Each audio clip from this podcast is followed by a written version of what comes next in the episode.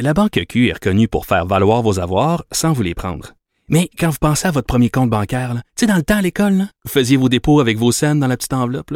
Hmm, C'était bien beau. Mais avec le temps, ce vieux compte-là vous a coûté des milliers de dollars en frais, puis vous ne faites pas une scène d'intérêt. Avec la Banque Q, vous obtenez des intérêts élevés et aucun frais sur vos services bancaires courants.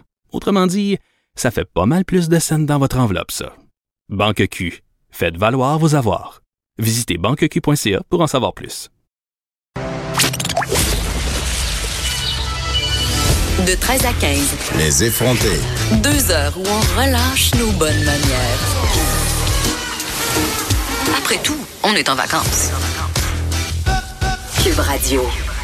avec Oshiaga euh, en fin de semaine et Il Sonic la fin de semaine prochaine. Évidemment, la saison des festivals bat son plein et la saison des overdoses aussi, malheureusement. On en jase avec la pharmacienne communautaire Carole Desrosiers. Bonjour, Madame Desrosiers. Bonjour, Madame Peterson. Écoutez, je suis très contente de vous avoir, mais avant, euh, je vais juste donner quelques statistiques qui font froid dans le dos, à mon sens. J'en donnais une en début d'émission, euh, c'est-à-dire 40 des interventions d'overdose annuelles à Montréal ont lieu pendant l'été. Euh, 30 à 60% des produits consommés sont coupés avec autre chose ou ne sont pas du tout ce que la personne pensait se procurer. Donc, on pense acheter quelque chose et c'est autre chose. Et c'est chez les 15 à 34 ans qu'on a connu la plus forte augmentation d'hospitalisation due aux intoxications par les opioïdes. Là, on pourra parler de la crise du fentanyl.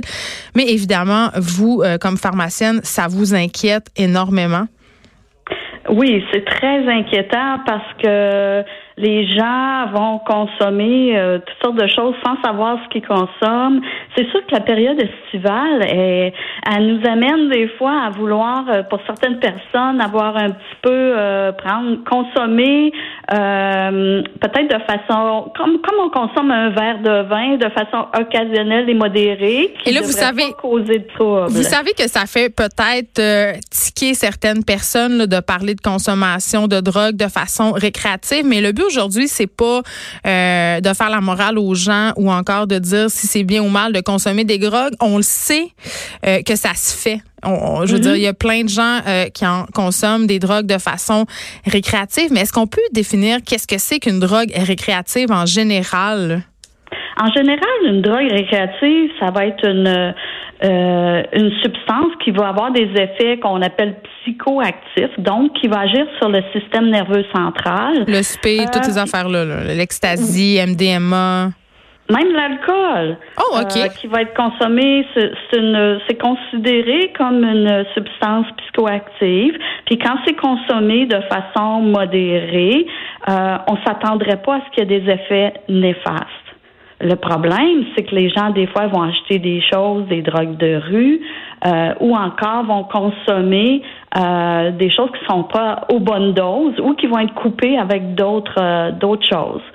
Euh, on va penser, par exemple, à un jeune qui se fait offrir par un de ses amis une substance, une pilule, là, qui a l'air d'une pilule, il va la consommer, mais peut-être cette personne-là a déjà pris de l'alcool en plus. Et la combinaison de tout ça, c'est pas bon.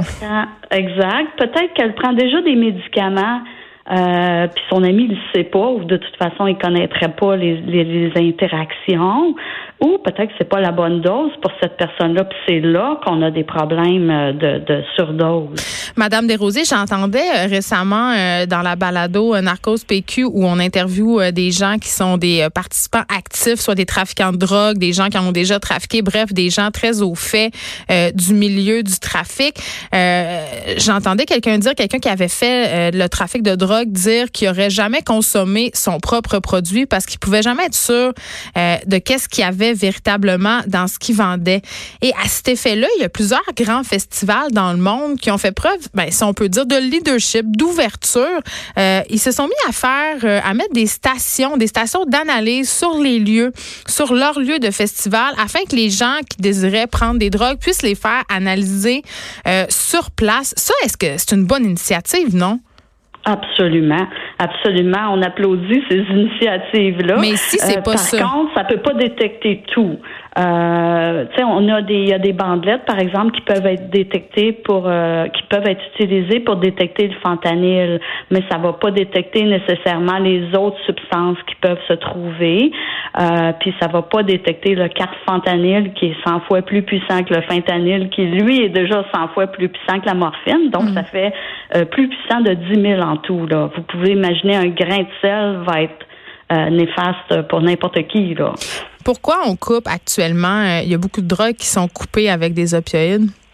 Oui, euh, ben il y a, l'effet volume pour donner plus de volume à, ce qu'on veut vendre. Il y a aussi l'effet que quand on produit dans des laboratoires clandestins, ça coûte beaucoup moins cher que de produire la drogue en tant que telle. Donc, on va couper avec quelque chose qui a été fait de façon beaucoup plus euh, économique.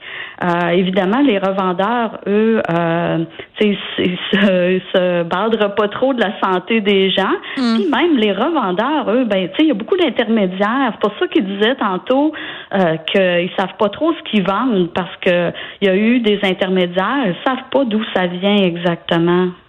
Et euh, si je suis avec euh, quelqu'un dans un festival ou ailleurs et que je constate qu'il commence à pas aller à, pas aller bien, en fait, c'est quoi les, qu'est-ce qu'on devrait pouvoir observer? C'est quoi les symptômes d'une overdose, d'une surdose? Quand est-ce qu'on se dit, OK, là, ça va mal, il faut appeler de l'aide, il faut agir?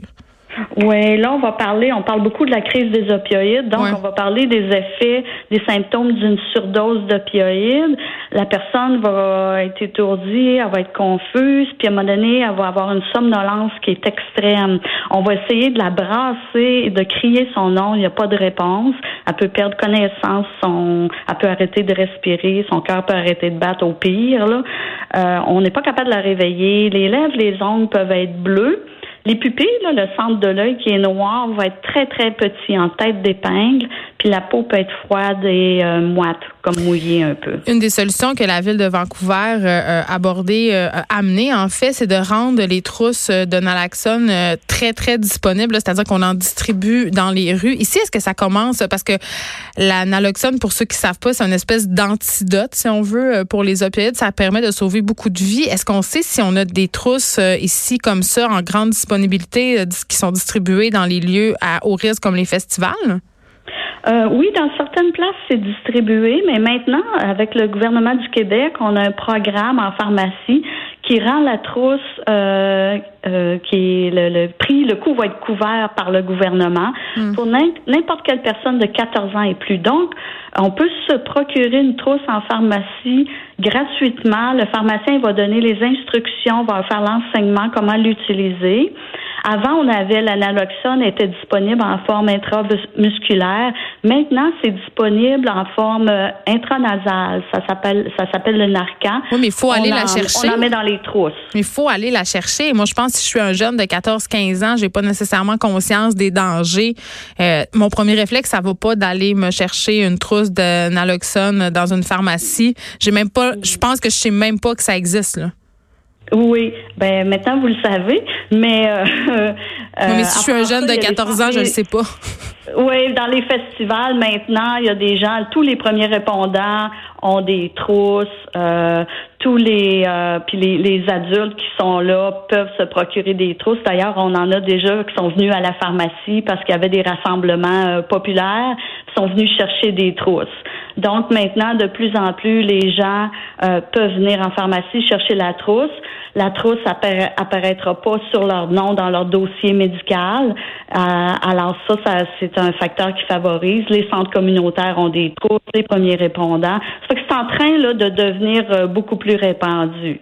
Est-ce que, selon vous, Madame Desrosiers, on a, il y a des solutions, il y a, quelque chose de préventif qu'on pourrait faire pour prévenir le nombre de surdoses qui est quand même sans cesse grandissant, surtout l'été à Montréal, dans les grands centres, pas juste Montréal. je pense entre autres à Toronto, Vancouver.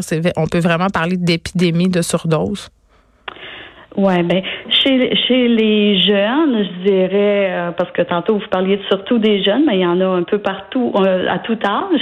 Mais chez les jeunes, en tout cas, pour les parents qui ont des médicaments à la maison, c'est de les serrer, si euh, n'importe qui a eu une prescription pour un opioïde, puis il en reste, c'est des rapporter à la pharmacie pour qu'on les détruise de façon sécuritaire, parce qu'on sait qu'il y a à peu près 25% des jeunes qui se procurent leur opioïde des restants de médicaments.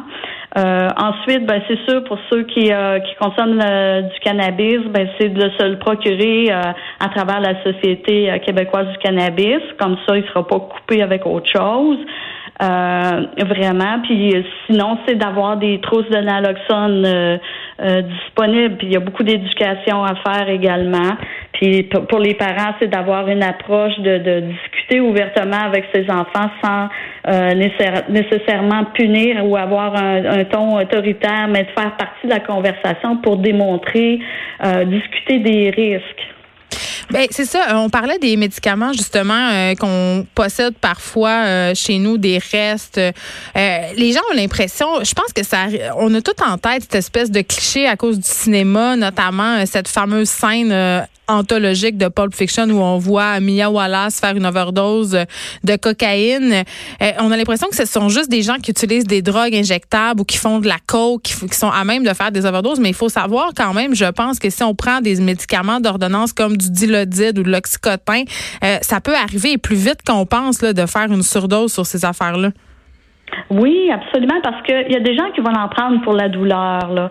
Puis on, sait que si on utilise des opioïdes pour la douleur pendant une certaine période de temps, il faut augmenter les doses pour avoir le même effet. Se bâtit une tolérance. Alors, si moi qui en prends pas, je prends la dose de quelqu'un qui en prend depuis un bout de temps, la dose est trop élevée pour moi. C'est là que je peux faire un arrêt respiratoire puis avoir tous les symptômes de surdose. Donc, c'est la même chose pour ceux qui vont prendre des médicaments de d'autres personnes. Également, on parlait tantôt qu'il y a beaucoup de gens qui prennent déjà d'autres médicaments. Par exemple, il y a beaucoup de jeunes qui prennent des antidépresseurs pour, euh, pour soit des symptômes dépressifs ou des symptômes d'anxiété. Si on mêle à ça des, des opioïdes, ben, ça fait deux médicaments qui agissent sur le système nerveux central. Donc, il y a une espèce de synergie. Mais oui, c'est ça. Encore plus dangereux. Il y a aussi le, temps où on le prend. S'il faut prendre un médicament, par exemple, aux 4 ou aux 6 heures, et là, on devient un peu confus, on se rappelle plus trop. Euh, ça va vite. J'avais parlé cet hiver, euh, notamment, de cette histoire d'un père de famille qui avait été retrouvé sans vie euh, dans son sous-sol parce qu'il avait, il était devenu dépendant aux opioïdes et s'était mis à aller s'approvisionner dans la rue. donc, c'est pas vrai que ça arrive juste aux gens, aux, aux préjugés qu'on a dans notre tête là, du junkie qui vit dans la rue ça peut arriver à tout le monde.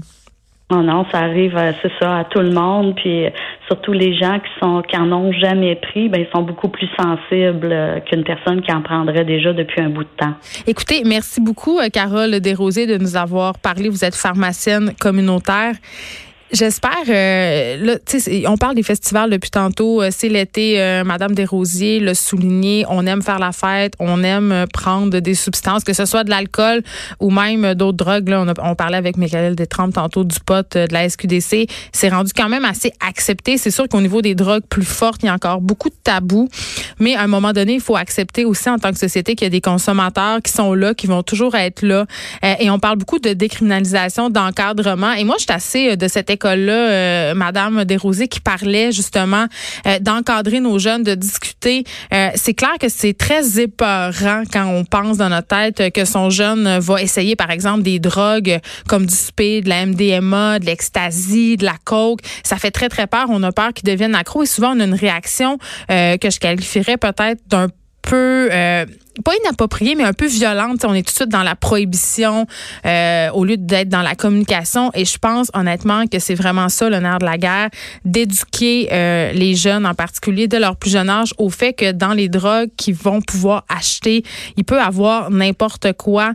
donc de pas prendre ce seul, de faire attention, de consommer avec des amis, d'être attentifs les uns aux autres. Évidemment, je fais pas je suis pas en train de faire la promotion euh, de la prise de drogue en ce moment, mais euh, il va toujours en avoir et l'adolescence, c'est quand même l'âge où on essaie des affaires et dans les festivals, mais ça se prête à ça. J'espère, j'espère vraiment euh, qu'il n'y aura pas d'histoire malheureuse qui va se produire en fin de semaine à Chiagon et à Hillsonic. on sait quand même que la, on a parlé tantôt avec Félix Séguin de Sir Kennedy Hill qui est mort d'une surdose. On parlait aussi de, la fille du milliardaire russe euh, dont j'ai oublié le nom, mais qui est morte en Angleterre, ça fait pas si longtemps, après avoir pris un cocktail qui s'appelle le Calvin Klein, qu'on connaît pas ici, mais qui a un mélange de speed et de cocaïne. Donc, euh, quand même, euh, les drogues ont changé. Il y a de plus en plus de drogues de synthèse. C'est fort. Il faut faire attention et dans la mesure du possible, et c'est malheureusement pas toujours possible, savoir ce que l'on consomme.